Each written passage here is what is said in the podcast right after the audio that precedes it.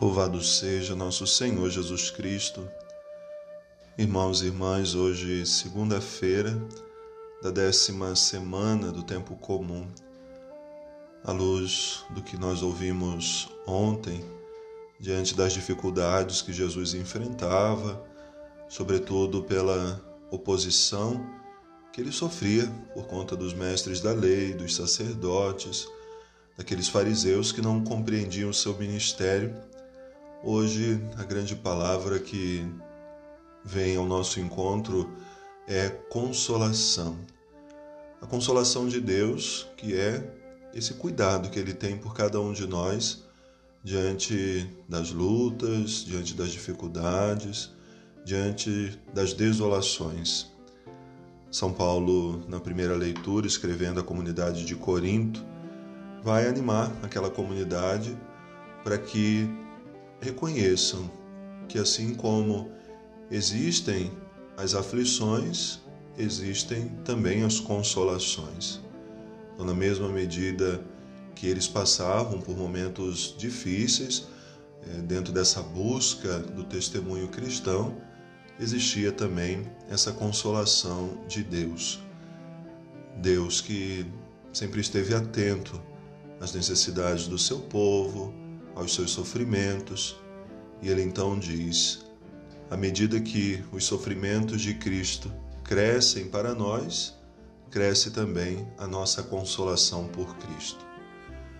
Quanto mais a gente busca seguir Jesus, quanto mais a gente quer se assemelhar a Ele no nosso testemunho de vida cotidiano, mais sofremos também as perseguições e essas aflições mas o Senhor nos consola. Nem sempre é fácil o caminho que temos que percorrer nesse segmento de Cristo. Encontramos muitas pedras ou muitos espinhos, mas precisamos permanecer perseverantes, porque tudo isso também nos ajuda a crescer, a crescer buscando em Deus a graça, o que nos faz perceber que não é pela nossa própria força, não é pela nossa própria vontade que nós alcançaremos os nossos objetivos. Mas, como o próprio Jesus já dizia ao apóstolo Paulo, basta-te a minha graça. E aí, quando Paulo chegou à maturidade também da sua vocação, ele nos diz: sou o que sou pela graça de Deus.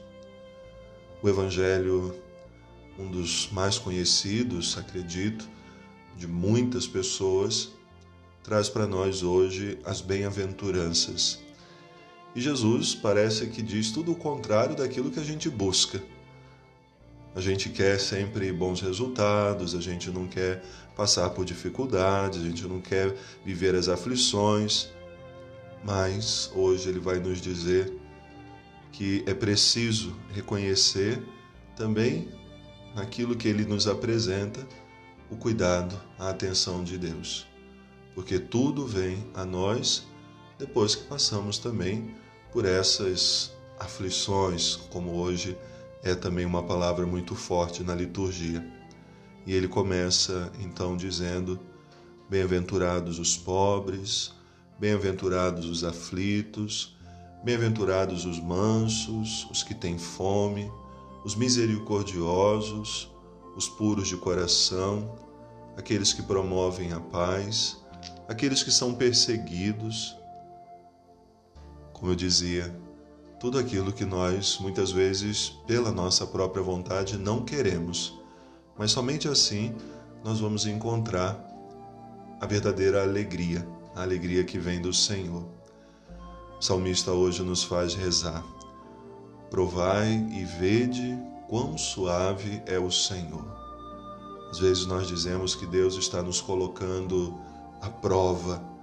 Sim, Deus muitas vezes nos coloca à prova, para que nós também, diante dele, renovemos a nossa fé.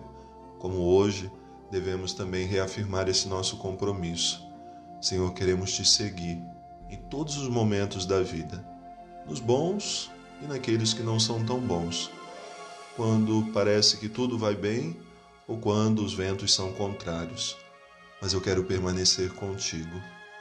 Deus tem um propósito na vida de cada um de nós e nada vem fácil, porque o Senhor nos prova todos os dias e assim, hoje, mais uma vez, peçamos a Ele que nos console com seu amor, com a sua misericórdia, para que, apesar de tudo, nós possamos continuar caminhando, sendo ajudados por Ele, pela sua graça que nunca nos falta. Boa oração, que Deus abençoe.